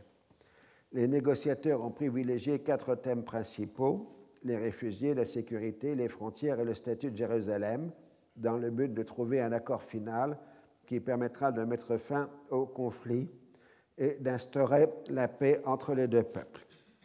Les deux parties ont tenu compte des idées suggérées par le président Clinton, chacune avec leurs avantages et inconvénients respectifs. Sur toutes ces questions, il y a eu des avancées indéniables dans la compréhension de l'autre, et pour quelques-unes d'entre elles, les deux parties se sont rapprochées. Comme il a été mentionné précédemment, le calendrier politique a empêché d'aboutir à un accord. Cependant, à la lumière des progrès significatifs de rapprochement entre les parties, celles-ci sont convaincues que dans peu de temps et dans l'urgente nécessité d'aboutir à un accord, il sera possible de concilier les divergences et de trouver un accord de paix stable entre les deux. À cet égard, les deux parties sont persuadées qu'elles peuvent commencer d'avancer dans le processus à la première occasion. Les pourparlers de tabac achèvent une phase importante dans le processus de négociation israélo-palestinienne en ayant réussi à instaurer à nouveau la confiance entre les deux parties qui n'ont jamais été aussi proches de trouver un accord. Nous quittons tabac avec de l'espoir et dans un état d'esprit de réussite mutuelle, reconnaissant que les bases ont été posées des deux côtés pour établir une confiance mutuelle et faire progresser tous les problèmes cruciaux. Les partis expriment leur gratitude au président Hosni Mubarak pour avoir accueilli et facilité ces pourparlers. Elles remercient également l'Union européenne pour son soutien aux pourparlers. En dehors du communiqué de tabac, nous disposons d'un document qui est un compte-rendu de la négociation dressé par le représentant européen Miguel Moratinos. C'est ce qu'on appelle le document Moratinos, qui n'a pas été reconnu comme valide euh, du côté israélien. On considère que Moratinos en a rajouté un peu trop mais ça reste quand même le document essentiel de tabac à côté euh, du communiqué euh, final. Donc, le document Moratinos mentionne que les parties, pour la première fois, ont travaillé sur la base de cartes opposables, l'une à l'autre. Les paramètres de Clinton ont servi de base générale à la discussion. Reste qu'il y a des divergences d'interprétation concernant la signification et l'étendue de ces paramètres. La partie palestinienne a déclaré qu'elle avait accepté les propositions de Clinton avec des réserves. Euh, la question porte sur le problème de l'annexion des blocs d'implantation et de leur annexion à l'État d'Israël. Les Palestiniens refusent parce que euh, ça porte tort aux intérêts des Palestiniens, en particulier aux habitants arabes de la zone des blocs d'implantation. Parce que c'est toujours le même problème. Euh, vous ne pouvez pas relier chaque colonie de façon individuelle à l'État d'Israël. Vous devez les, les intégrer dans un bloc à l'État d'Israël. Mais du coup, ça implique qu'on emporte dans le paquet la population arabe du secteur. Euh, ce qu'on vous parle, on vous, mentionne très rarement euh, dans vos journaux. Euh, la question de la vallée du Jourdain et le fait que la partie israélienne reconnaît que les colonies, les implantations dans la vallée du Jourdain n'ont pas de valeur sécuritaire. Alors, euh, les deux parties ont accepté le principe d'un échange de territoire, mais son importance n'a pas été déterminée. Les Israéliens ont réclamé 2% de territoire supplémentaire dans le cadre d'un accord de location. Les Palestiniens ont répondu que l'accord de location ne pourrait être discuté qu'une fois l'État palestinien constitué et le transfert de territoire vers l'État palestinien fait. Euh, des deux côtés, il était implicite que la totalité de la bande de Gaza passerait sous souveraineté palestinienne et que toutes les implantations israéliennes de la bande de Gaza seraient évacuées. Les Palestiniens ont demandé un calendrier de six mois pour l'évacuation de la bande de Gaza, ce qui a été refusé du côté israélien. Sur Jérusalem, on a donc accepté le paramètre de Clinton, euh, ce qui est arabe aux Palestiniens, ce qui est juif aux Israéliens. Euh, les Palestiniens sont prêts à discuter de la requête israélienne de souveraineté sur les quartiers juifs construits à Jérusalem-Est après 67, sauf euh, Jebel Abu et As al-Hamoud. Lorsque les négociations ont été interrompues, la partie palestinienne n'avait pas accepté le principe d'une souveraineté israélienne sur les implantations se trouvant dans le Grand Jérusalem, notamment Malé Adonim et Givat Ziv. Les Palestiniens ont compris qu'Israël était prêt à accepter une souveraineté palestinienne sur les quartiers arabes de Jérusalem-Est, y compris une partie de la vieille ville. La partie israélienne a compris que les Palestiniens étaient prêts à accepter une souveraineté israélienne sur le quartier juif de la vieille ville et une partie du quartier arménien. Les deux parties ont accepté que Jérusalem resterait ville ouverte, capitale de deux États. Le parti israélien a exprimé son intérêt et son inquiétude concernant le secteur défini comme étant le bassin sacré, qui inclut le cimetière juif du Mont des Oliviers, la cité de David et la vallée du Kidron. La partie israélienne a confirmé, palestinienne pardon, a confirmé qu'elle était prête à tenir compte des intérêts israéliens à condition que ces lieux restent sous souveraineté palestinienne. Les Israéliens ont suggéré pour ce bassin sacré un régime spécial, une forme d'internationalisation ou un régime conjoint reposant sur la coopération et la coordination. Les Palestiniens n'ont pas accepté ces idées. La discussion peut continuer. Les lieux saints, le mur occidental et le mur des lamentations. Les deux parties ont accepté le principe d'un contrôle respectif par les deux parties de ces lieux saints, contrôle, religion et gestion. Selon ce principe, la souveraineté israélienne sur le mur occidental serait reconnue, bien qu'un désaccord subsiste sur la délimitation du secteur représenté par le mur occidental, et surtout le lien avec ce que les paramètres de Clinton qualifient d'espace sacré du judaïsme, dont le mur fait partie. Je vous rappelle que a la distinction entre mur occidental et mur de lamentation la partie palestinienne a pris note de la demande d'Israël d'établir un lien avec la partie sacrée du mur occidental, mais exprime des réserves quant à la délimitation du mur, etc. Les parties sont tombées d'accord pour estimer que la question Aram et Shérif Mont du Temple n'a pas été résolue. Une proposition officieuse a été soumise. Pour une période agréée de trois ans, le Haram et Shérif Mont du Temple passerait sous la souveraineté internationale de cinq membres permanents du Conseil de sécurité plus le Maroc ou toute autre présence islamique, Durant cette période, les Palestiniens seraient les gardiens des lieux saints. Ensuite, si les parties ne sont pas parvenus à trouver une nouvelle solution ou à proroger l'arrangement existant, elles reviendraient à l'application de la formule de Ben Clinton. Cette formule n'a été ni acceptée ni rejetée par les parties. En ce qui concerne les réfugiés, des non-papiers ont été échangés considérant comme une bonne base de discussion. Hein, alors, ce qui est intéressant dans le document Maratina, c'est que c'est une nouveauté dans l'histoire diplomatique internationale, c'est la question du récit.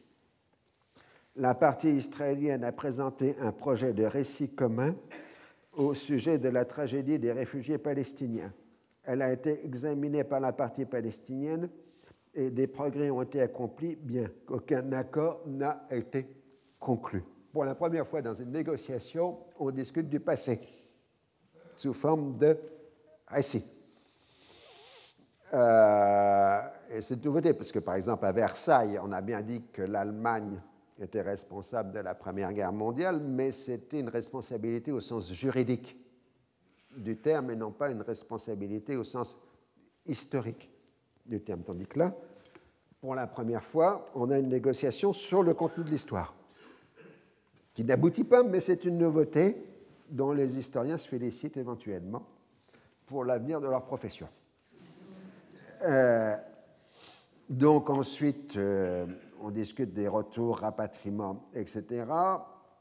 On discute de la sécurité des stations d'alerte, du calendrier du retrait.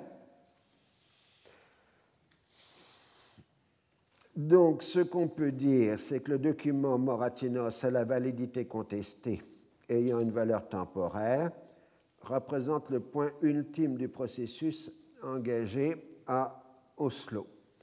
Il marque à la fois l'ampleur des progrès effectués et leur degré d'inachèvement. Avec les paramètres de Clinton, il constitue le point de référence pour les négociations suivantes qui vont continuer de tourner autour de ces principaux axes, puisque ce qu'on appellera le document de Genève de 2005 sera un essai de cartographie euh, euh, des paramètres de Clinton. Et ensuite, les négociations de 2008-2009 et les négociations récentes vont toujours partir du point fondamental de savoir si les paramètres de Clinton sont oui ou non les points de départ pour euh, la négociation. C'est en ça, si vous voulez, que les paramètres de Clinton, le document Moratinos et ensuite le document de Genève sont considérés comme les points de référence essentiels euh, pour la suite des négociations, parce que pour la première fois, ces documents envisagent une sortie concrète, une solution politique euh, concrète. Ce qui est terrible, évidemment, c'est que ces documents sont arrivés trop tard. Donc, les derniers jours du gouvernement Barak, euh, le, document, communiqué commun tabac peut apparaître comme un soutien palestinien à la candidature de Barak et en tout cas est interprété comme tel. Et immédiatement, Sharon fait savoir que ces propositions ne seraient pas considérées comme d'actualité au cas où il serait euh, élu Premier ministre. Arafat ne ménage pas les positions de Barak. Lors du Forum économique mondial de Davos, ensuite, il l'attaque sans nuance en présence de Shimon Peres. Le gouvernement israélien actuel mène depuis quatre mois une guerre sauvage et barbare ainsi qu'une agression évidente, fasciste et militaire contre nos peuples palestiniens. Et du coup, Barak annule tout projet de sommet avant l'élection du 6 février. Le déclaration de Barak, euh, d'Arafat et la réaction de Barak annulent les effets positifs immédiats de tabac, d'où le maintien de la violence à un niveau élevé. Il devient clair qu'Arafat est loin d'avoir un contrôle strict de la situation sur le terrain, avec la multiplication des affaires de raquettes, d'enlèvements crapuleux voire d'assassinat des personnalités palestiniennes dénoncées comme corrompues, le tout au nom de la cause de la lutte armée. Quant au chef du Fatah, il ne parle que d'une intensification du combat, ne croyant qu'en l'épreuve de force pour réaliser les buts nationaux palestiniens. Il faut bien comprendre que, comme souvent dans ces mouvements populaires, un côté lutte des classes ou lutte des groupes c'est adjoint à la lutte nationale. Euh, c'est toute la classe des VIP, des corrompus euh, de l'autorité palestinienne, souvent confondue avec ce qu'on appelle les Tunisiens, c'est-à-dire ceux qui sont de retour de Tunis avec Arafat, qui est remise en cause par le mouvement euh, populaire. Donc les gens ont beaucoup de difficultés parce que si s'ils essayaient de marquer qu'il fallait vers la négociation comme Abou Mazen, on dit c'est une nouvelle preuve de leur corruption. Euh, donc ils sont obligés de s'aligner euh, sur les plus euh, radicaux. Alors en dépit d'efforts de la dernière chance de Barak envers l'électorat arabe, rien ne peut empêcher le désastre électoral le 6 février. Ariel Sharon l'emporte avec 62,5% des voix contre 37,4% pour le candidat travailliste. Le taux de participation est de 62%, ce qui traduit l'abstention massive de l'électorat arabe et le désarroi des déçus du processus de paix. Conclusion, on arrive à une conclusion quand même. L'impression dominante à la suite de l'élection d'Ariel Sharon et de la radicalisation de la seconde intifada est celle d'un immense gâchis. Dès le 28 septembre 2000, la sur les responsabilités de l'échec du processus de paix a fait rage. Dans une interview recueillie par l'historien israélien Benny Morris et publiée dans le New York Review of Books du 9 juin 2002, Barak donne sa version des faits. Arafat a refusé à Camp David une offre américaine basée sur les résolutions 242 et 338 et proche des demandes palestiniennes. Le leader palestinien n'en a même pas voulu comme base de négociation. Il a choisi délibérément le terrorisme. Ça, c'est la vérité. Le reste n'est que bavardage. En disant non systématiquement, Arafat a cherché à extraire le maximum de concessions de la part des Israéliens sans rien céder de son côté. Il n'a fait aucune contre-proposition. En vérité, il veut un État palestinien sur toute la Palestine et non deux États pour deux peuples.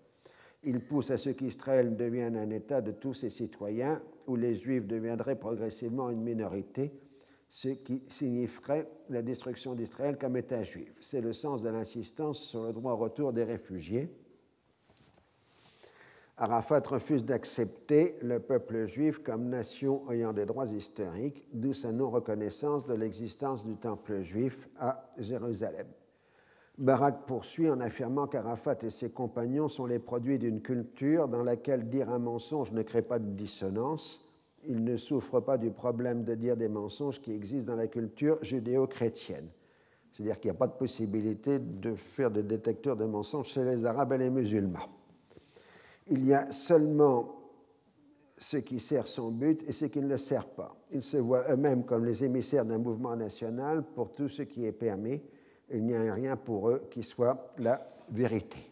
Et Barak continue en donnant des exemples de ces dissonances. Euh, Arafat a été incapable de se hisser à la hauteur d'Assadat ou d'un roi Hussein. L'ancien Premier ministre reconnaît que l'expansion de la colonisation a été un facteur aggravant, mais il affirme ne pas avoir créé de nouvelles colonies, simplement honorer les engagements des gouvernements précédents. De toute façon, ces nouvelles constructions auraient été soit dans les territoires cédés à Israël, soit accordés aux Palestiniens qui auraient pu installer leurs réfugiés.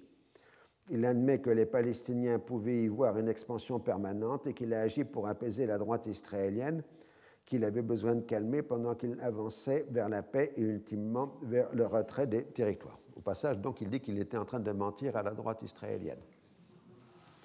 La cantonisation des territoires palestiniens est un mensonge. Bien sûr, la séparation de Gaza et de la Cisjordanie est inévitable, mais la Cisjordanie n'aurait été coupée qu'à un seul endroit par une ligne étroite allant de Jérusalem au Jourdain. La continuité aurait pu être assurée par un pont ou un tunnel.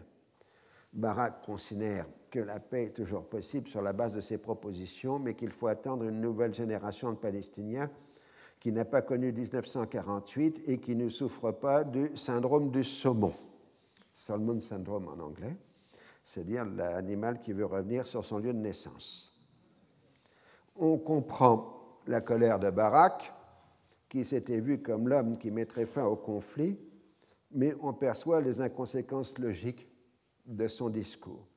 Comme, on a vu, il ment lui-même à la droite israélienne sur la question des colonies. Il ne voit pas que Rafat ne demandait pas plus et pas moins que Sadat et le roi Hussein, c'est-à-dire le retour aux lignes de juin 1900. 67. Euh, Il ne se rend pas compte que le syndrome du saumon est la base du sionisme après 2000 ans euh, d'histoire. On voit dans ses propos l'insécurité existentielle de l'État d'Israël du fait de son déficit de légitimité dans le Moyen-Orient. Il n'est tout simplement pas possible pour les Palestiniens d'admettre la légitimité de l'État d'Israël comme État juif si cela sous-entend la légitimité de leur expulsion. Ils ne peuvent le reconnaître comme existant et non pas comme légitime. Une paix véritable ne peut se faire qu'en remettant en cause en partie les fondements du sionisme, c'est-à-dire par la reconnaissance que ce projet n'a pu se réaliser qu'en portant tort aux habitants de la Palestine, en les forçant au minimum à être transférés ailleurs, sinon à être cantonnés dans des réserves. La violence du conflit réside dans ce fait élémentaire et non dans la méchanceté des gens. Depuis le début, toutes les tentatives de compromis ont cherché à dépasser ce jeu à somme nulle où il y a un perdant et un gagnant pour arriver à une solution de gagnant-gagnant. Mais on n'y est jamais arrivé. Oslo était jouable si on était entré dans un processus de décolonisation, mais en fait on est allé dans le sens d'une colonisation et d'une cantonisation renforcée par le biais des accords intérimaires et des routes de contournement. La déception palestinienne a été totale et très rapidement les intéressés ont ressenti l'autonomie comme une perpétuation de l'occupation par d'autres moyens. La dépossession n'a jamais été aussi forte que durant l'application des accords. C'est là où réside la contradiction essentielle du processus. En remettant le règlement des questions fondamentales, c'est-à-dire Jérusalem, les lieux saints, la définition territoriale et les réfugiés, on rendait impossible ce qui était l'essence du projet, l'établissement d'un climat de confiance qui aurait dû permettre de résoudre les antagonismes. Israël a dès lors cherché à renforcer les faits établis comme les blocs de colonisation, afin de pouvoir traduire ensuite en droit ce qui était acquis sur le terrain. En même temps, toute rétrocession aux Palestiniens était vécue comme un abandon sans contrepartie. La limite du pragmatisme israélien se trouvait là. En dehors de la légitimation palestinienne à acquérir par la proclamation de la fin du conflit, on procéderait à une séparation des populations qui mettrait fin à la menace démographique arabe. Pour reprendre les termes attribués à Lévi Eshkol, on sacrifierait une partie de la dot tout en conservant l'autre et on se débarrasserait de la fiancée. Pour les partisans du Grand Israël, conséquent avec la logique du projectionniste, cet abandon était déjà insupportable puisqu'il constituait un renoncement à leurs revendications historico-religieuses au profit de garanties solides de sécurité.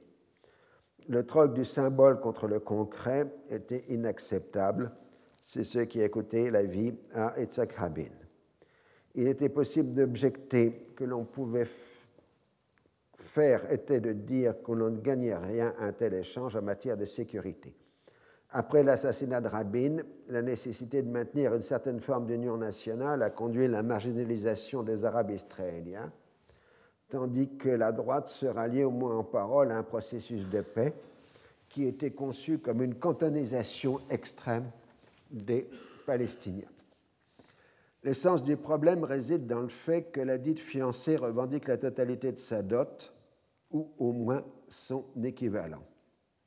À la grande consternation des autres partenaires du processus de paix, les Palestiniens ne veulent pas entrer dans la fiction d'une dépossession qui serait présentée comme une victoire. Ils refusent d'admettre que le rapport des forces écrasant leur défaveur dans le droit puisse être traduit de façon définitive ils rejettent le cadre d'un apparent donnant-donnant qui doit être la négociation, car ils ont déjà donné en abonnant 78% de la Palestine historique. Ils ont la conviction qu'ils détiennent la carte ultime, puisque la fin du conflit dépend exclusivement d'eux. Deux juridismes s'opposent. Pour les Palestiniens, le droit est pour eux puisque les résolutions des Nations Unies, y compris celles du Conseil de sécurité, ont fixé que toute la colonisation, y compris celle de Jérusalem, est illégale. Il ne faut donc que négocier dans le cadre de l'application de ce droit, auquel s'ajoute le principe fondamental du droit à l'autodétermination. Or, les Américains ont suivi les Israéliens en mettant de côté ces droits au bénéfice d'une négociation définie comme pragmatique. Tout en écartant cette base juridique, Américains et Israéliens entendent établir un nouveau droit fondé sur les accords qui mettraient fin au conflit. En quelque sorte, les Palestiniens n'auraient accès au droit qu'à condition d'abandonner une partie de leurs droits. Les faiblesses palestiniennes sont nombreuses. L'autoritarisme d'Arafat, sa pratique de la corruption et du clientélisme, Son désordre administratif organisé saute au confluent des pratiques étatiques arabes et des nécessités du processus de paix. Pour pouvoir établir l'autorité palestinienne et la consolider, il faut créer une série de groupes bénéficiaires du processus englobant des VIP, hommes politiques et hommes d'affaires comme les déscolarisés de la première intifada, entrant en masse dans les services de sécurité. Mais par tempérament comme par nécessité politique, Arafat s'est toujours refusé à la guerre civile qui aurait éliminé physiquement l'opposition armée au processus au nom de la lutte contre le terrorisme. Ses interlocuteurs auraient pu se rappeler que les chefs de mouvement de libération nationale ne s'y sont résolus qu'une fois l'État obtenu, que ce soit Michael Collins en Irlande ou Ben Gurion en 1948. Si Arafat n'était pas Mandela, on ne peut pas dire non plus que les premiers ministres israéliens fussent des de Klerk, en dépit des prix Nobel de la paix accordés aux uns et aux autres. Arafat, comme la plupart des dirigeants arabes de sa génération, s'est trouvé incapable de gérer une double ou une triple audience. Son propre peuple, les Israéliens, et la communauté internationale dominée par les Américains. En donnant trop dans la rhétorique de paix et de pacification, souhaité par le second et la troisième, il donnait l'impression au premier, soumis aux difficultés des pratiques sécuritaires israéliennes, de trahir, mais s'il prenait un ton trop militant, il apparaissait aux autres comme allant contre l'esprit du processus de paix. Les simples changements de rhétorique fondés sur les références culturelles différentes le mettaient en position d'être accusé de pratiquer un double ou triple discours. Même Mandela n'aurait pu agir si l'apartheid n'était pas parallèlement démantelé. La violence du Hamas et du djihad islamique a bien évidemment influé sur les événements. Elle a entraîné l'échec de Shimon Peres et l'arrivée au pouvoir de Netanyahou. Mais ensuite, elle a joué un rôle marginal. Les dernières années du processus de paix ont été les moins violentes de la période. Arafat a réussi à neutraliser le Hamas qui a fait le diagnostic sûr que de toute façon la politique israélienne réussirait à faire échouer le processus de paix. Le retard pris a certainement pesé sur la suite des événements, mais c'est surtout l'incapacité israélienne de tenir les engagements pris qui a compté et qui est responsable. La querelle permanente sur les désengagements a fini par désespérer les Palestiniens. Si Shimon Peres était resté au pouvoir, le retour au réel a dû opérer douloureusement Barak se serait produit plus tôt et peut-être dans un meilleur contexte. Dans la phase finale de la négociation, Arafat a bien manœuvré dans l'ensemble en grignotant les positions de l'autre partie sans rien céder sur l'essentiel.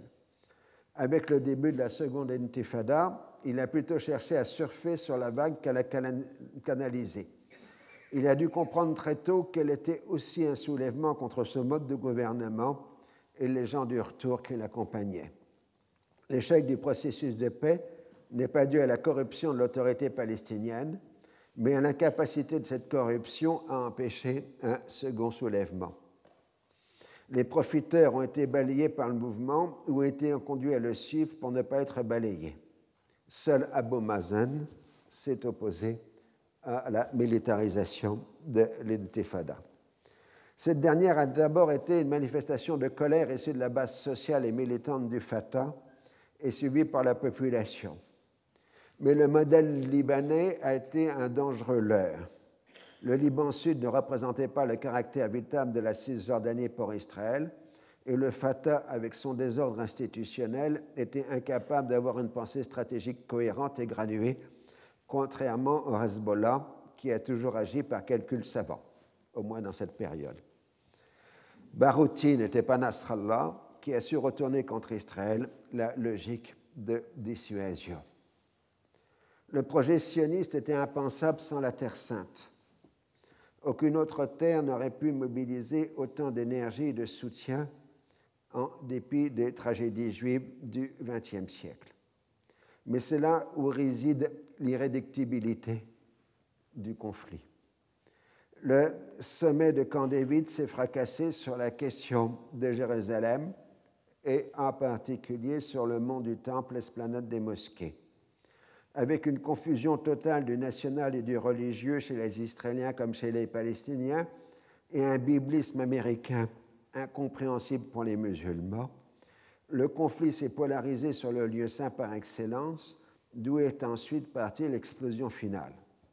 Certes, la question des réfugiés a eu son importance, mais on n'a pas vraiment négocié sur ce sujet, pour lequel on entrevoyait un mélange de symboles et de pragmatisme. contrairement à la thèse de gens qui disent que le processus de paix a échoué sur la question des réfugiés, non, des réfugiés, sur Jérusalem et sur l'esplanade. Pourtant, un diplomate français qui avait assisté à Tabac affirmait sur le moment, ça c'est un souvenir personnel, que ce n'était pas un échec, mais un non-achèvement. il entrevoyait que la phase suivante des négociations serait contrainte de passer par les paramètres de Clinton et le relevé de Moratinos une fois que ces données auraient été cartographiées et quantifiées.